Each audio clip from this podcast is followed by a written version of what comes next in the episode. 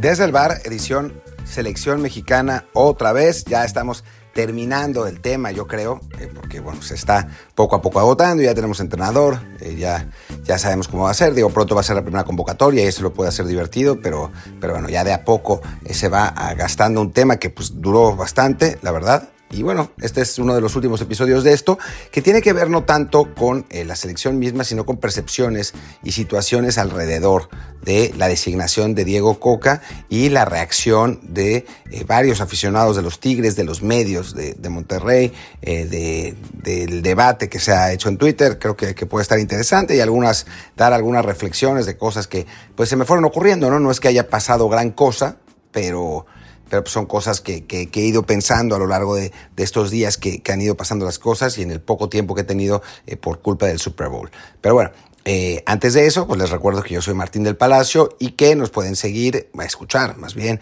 en Google Podcast, Apple Podcast, Spotify y todas las plataformas de podcast que eh, ya conocen y ponernos un review de cinco estrellas para que, pues, nos conozca más gente, para que nos vaya mejor, para que todo sea feliz y contento y para que podamos seguir haciendo estos programas que a, bueno, no sé si a todos, pero a muchos tantos les gustan. Hoy creo que algunos podrán enojarse, pero, pero bueno.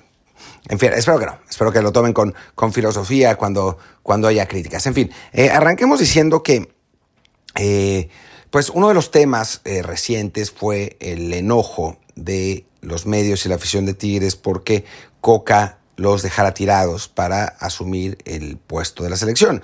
Eh, es un enojo que además ah, para mí es absolutamente comprensible. ¿eh? O sea, habían armado un proyecto alrededor de Diego Coca, lo habían criticado un poco, pero en general iba, iba más o menos bien el, proyecto, el, el equipo de Tigres, pues la verdad, sin jugar espectacularmente bien eh, esta temporada, pues había sido un equipo sólido, que es lo que uno busca cuando contrata a Diego, Coca, eh, solidez más que otra cosa, porque no es que sea el técnico más espectacular del mundo, iba invicto, eh, tres ganados, dos perdidos, 11 puntos, de hecho puede ponerse en segundo lugar general si, si bajo el mando del gran Chima Ruiz, del mejor técnico de la historia, del profe Cruz de nuestros tiempos, llega, bueno, gana su partido contra Pumas, eh, y llega a 14 puntos, pero, pero bueno, el enojo para mí es absolutamente comprensible, o sea, 100%.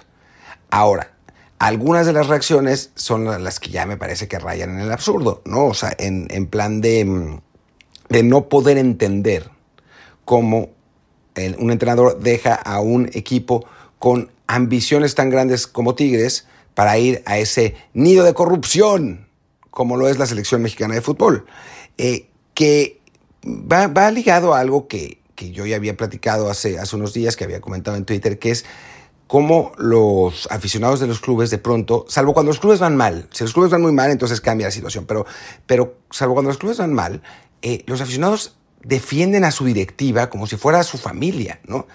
Y es una pinche directiva, son lo mismo que en todos lados, todos los directivos son iguales. Digo, algunos son más capaces que otros, ¿no? Pero ninguno es que busque el provecho del aficionado y el desarrollo deportivo del equipo. Todos buscan lana, así funcionan, ¿no? O sea, en, en Monterrey, SEMSA y Femex no, no es que los que Tigres y Monterrey sean equipos que, generen mucho dinero por sí mismos o para sí mismos más bien, pero lo que hacen es que eh, son parte del prestigio que, tiene la, eh, que tienen las empresas dentro del Estado y el tener equipos de fútbol, como en cualquier otro, otro país y en cualquier otro lugar de México, les permite hacer otros negocios, ¿no? O sea, van al palco, eh, al palco principal, empresarios de, eh, del país, de, de, regionales, etcétera, y funcionan esos lugares como posibilidades de hacer networking para hacer más negocios. Así ha hecho una parte enorme de su fortuna, de su segunda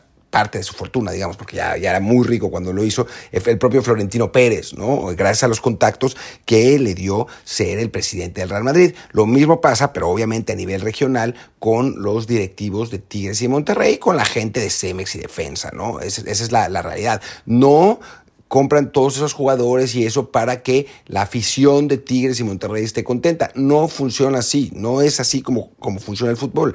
Y los, los, intereses y las necesidades de Tigres y de Monterrey son las mismas que las de la selección mexicana, que es hacer lana. Y para los directivos, enriquecerse ellos y enriquecer a sus instituciones.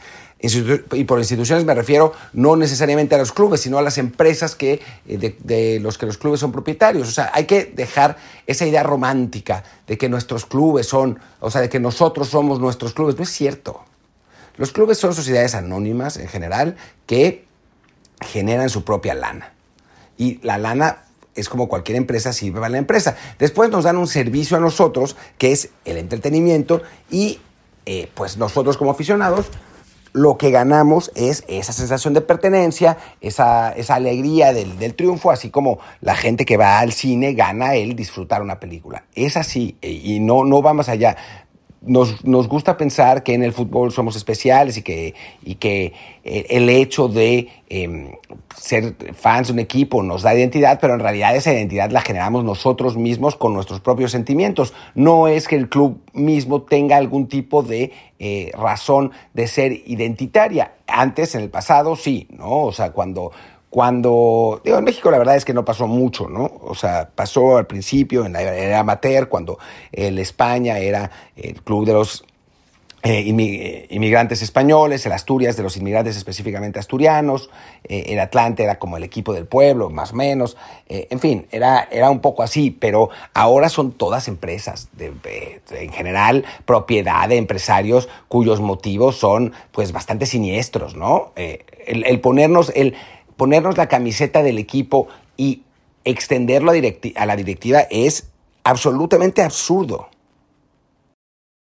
Y dentro de esto, pues la reacción de los aficionados de Tigres es, es, ridícula, ¿no? Eh, porque además tienen esa percepción generada por la prensa de Monterrey y también por la rivalidad, el pique entre, entre el norte y el centro, de que su club es más importante en general y tiene más ambiciones en general que la selección mexicana de fútbol. Y es más importante para ellos, pero eso no quiere decir que sea en general más importante. Es absurdo pensar eso, ¿no? O sea, Tigres y Monterrey son grandes clubes regionales. La selección nacional es la selección nacional, que eh, bueno, tiene aficionados de todas partes del país. Por más dinero que gasten Tigres y Monterrey en sus refuerzos, etcétera, etcétera, la selección sigue generando un montón más de dinero, sigue teniendo mucho más rating. Entonces, es una oportunidad enorme para Diego Coca, el, eh, para, para aumentar su cartera internacional. O sea, si de pronto a Coca le va bien en el Mundial, porque o sea, él seguramente cree que le va a ir bien en el Mundial, más allá de que nosotros pensemos que quizá no, eh, pero, pero si va bien en el Mundial, Coca puede de pronto conseguir un, contrato muy grande con un equipo extranjero, etcétera, ¿no? O sea, es, es otro tipo de, de escenario y otro tipo de, de trabajo. Por eso, Coca acepta en tres días, si es que creemos la versión oficial, la versión que yo tengo es que fue mucho tiempo más de negociación, pero bueno, en fin, vayamos por la versión oficial, pero por eso es que Coca acepta tan rápidamente irse a la selección mexicana, porque es algo pues mucho más prestigioso que dirigir a Tigres, por más que Tigres sea el equipo más rico del fútbol mexicano. Y esa es la realidad, ¿no? Y, creo que, que cegarse por fanatismo es absurdo porque lo único que hace es ponernos de mal humor. ¿No? Y yo sé que es parte de la psique del aficionado del fútbol enojarse, ¿no? O sea, uno va a, se pone a ver fútbol para, también para, pues, sacar sus, sus frustraciones, ¿no? Pero en la práctica, pues es mejor entender por qué pasan las cosas, ¿no? Y, a partir de, ese entendimiento, pues poder reflexionar si vale la pena enojarnos por algo o no, ¿no? O sea, yo creo que habiendo entendido que el Tata Martino era un técnico mucho peor de lo que pensábamos, pues sí tiene sentido enojarse por sus decisiones, ¿no? Lo que no tiene sentido es inventar que fue por culpa de los patrocinadores y de la maldita Televisa cuando pues no tiene nada que ver, ¿no? O sea, creo que, que, que el conocimiento nos hace, nos hace mejores y en ese sentido yo creo que hay una parte de la afición de Tigres y Monterrey, que quiero pensar que es la que escucha este podcast, porque bueno, es el perfil normalmente de los aficionados que nos escuchan a nosotros, que hay una parte que entiende, que reflexiona y que sabe, ¿no? Que la, la afición de, la, digo, que Tigres o Monterrey no son equipos más importantes eh, que, que la selección mexicana de fútbol. O sea, son equipos más importantes en sus corazones. Y eso me parece muy bien.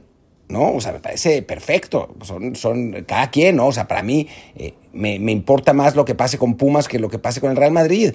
Pero, no, o sea, tendría que estar loco para pensar que los Pumas son un club más importante que el Real Madrid. Es ridículo. Y después hay otra parte que siempre me ha parecido divertida, pero que, digo, ahora, ahora me pasó porque tuve una discusión en Twitter. Ya no me peleo, pero discuto eh, civilizadamente con alguien que decía que al aficionado no lo podía criticar. Y mi pregunta es, ¿por qué no? O sea, el aficionado se la pasa criticando a todo el mundo. Muchas veces sin razón, eh, con insultando, puteando, eh, con mala leche, acusando de cosas horribles. Digo, a mí me acusan todo el tiempo de corrupción. Eh, gente que ni conozco ni conoce mi trabajo. O sea, hoy que, dije que había mucha corrupción, ha habido mucha corrupción a lo largo del fútbol mexicano, un tipo me dice, ¿por qué no destapas esa cloaca en lugar de estar sentado en tu sofá? Es muy fácil criticar.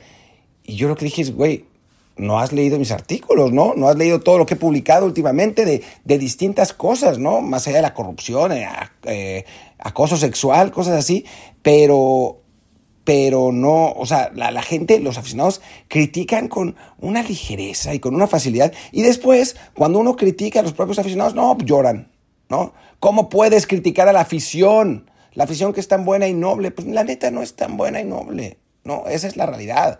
Y no me refiero a ustedes, eh, estimados miembros de la barra del bar, que ustedes son una gran afición, sino al aficionado en general promedio que, que pues eso, se inventa conspiraciones, acusa de, de, cosas horribles a la gente sin ninguna prueba, inventa cosas, eh, insulta al, por mayor y después no le parece importante, ¿no? Este, me dice, me, ha pasado que me dice, no, pues usted es un, un puto que se inventa todo y no sé qué. Yo le digo, güey, tranquilo. Me dice, no, es mame. O sea, ya, ya quiero, quiero verlos a ellos cuando alguien les diga en la cara, eres un pinche puto, eres una mierda, y que ellos reaccionen y les digan, no, no te preocupes, es mame. No funciona así la cosa, ¿no? pero el, aficionado eso no lo entiende y, se siente como absolutamente intocable cuando en realidad, pues perdón, pero como parte del medio del fútbol mexicano, pues que todos somos parte, pues no lo es, ¿no? No lo es. Y cuando se, necesite criticar al aficionado, pues se le criticará, ¿no? Y pues si llora y si chilla, pues es problema de él, ¿no? Porque es, eh, es eso, es, es parte del fútbol mexicano. Y después eh, hablemos también de otro, de otro asunto que es interesante en el tema Coca, que, que digo, yo, yo entiendo la diferencia entre el contexto de un equipo de fútbol y el contexto de una empresa eh, cualquiera, ¿no? O sea, no, me queda muy claro que, que no es lo mismo, pero para ustedes, para cualquiera, si de pronto le ofrecieran un trabajo mejor, o sea, si acabas de aceptar un puesto en una chamba, ¿no? Y de pronto te ofrecen un trabajo mejor en otro lugar, no en otro lugar, en una empresa más grande, que paga más, que tiene más, eh, más perfil, que como reto es más interesante. Digo, aunque a los aficionados de Tigres les moleste escuchar esto y digan, no, pero es que Tigres sí aspira a ganar cosas, mientras que la selección, jajaja. Ja, ja. Digo, Tigres aspira a ganar la Liga MX, ¿no? Una Liga MX que ustedes mismos se la pasan puteándola. Bueno, es, es una, una aspiración pues modesta en el panorama eh, profundo internacional. México aspira a jugar el Mundial, que es el, principal escenario de selecciones en general, a jugarlo en casa además, que bueno, pues no es poca cosa, y a tener una buena actuación. Obviamente no lo vamos a ganar, ni de broma, pero si, si México llega al quinto famoso partido, dependerá del formato, pero bueno, si llegamos a cuartos de final, por decirlo así, Coca va a haber obtenido más que cualquier título de Tigres, salvo que fuera en el Mundial de Clubes, pues sabemos que tampoco va a pasar, ¿no? Eh, después, más después de ver al Real Madrid goleando. Eh, entonces, pues la verdad es que cualquiera de nosotros, creo, salvo una circunstancia muy rara que puede pasar también, pero una, la mayor parte de nosotros hubiera cambiado su chamba, aunque fuera nueva, por esa chamba mejor, por esa gran oportunidad. Y yo creo que en muchos casos, sinceramente, los, los empleadores hubieran entendido. Digo, yo eh, administro dos páginas de, de, internet que las conocen, ¿no? GP Fans y Football Transfers, y si de repente contrato un reportero o un jefe de información, lo que sea, y ese jefe de información a los cuatro días, bueno, cuatro días no, pero a los, a los cuatro semanas, me dice, oye, ¿sabes qué? Eh, discúlpame, pero me acaban de ofrecer una chamba en The Athletic.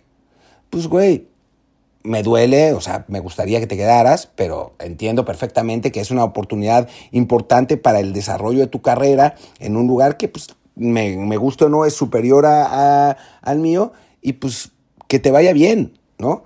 Pero la reacción de ardidez de la directiva de Tigres, pues, está, no sé, creo que está un poco fuera de lugar. Entiendo, ¿eh? el fútbol es distinto, es otra cosa. No, no, no, es, no, no son las empresas normales y, y juegan con más pasiones, ¿no? Obviamente. Pero pero también creo que habría que tener un poco de, comprensión. Eso por un lado, ya le pegué mucho a los, a los, regios. Por otro lado, me parece que la portada de récord de ayer, que, como les dijo el chiquisaurio a Tigres, es absolutamente inaceptable. ¿no? Para un periódico de, cobertura nacional. Digo, yo sé que tiene una edición en Monterrey, lo tenía por, la tenía por lo menos antes. Eh, me parece inaceptable. O sea, tampoco se trata de provocar por provocar. Eso es igualmente vergonzoso o peor, ¿no? O sea, como periodistas, digo, más allá de que queramos entretener, eh, la, idea es informar, ¿no?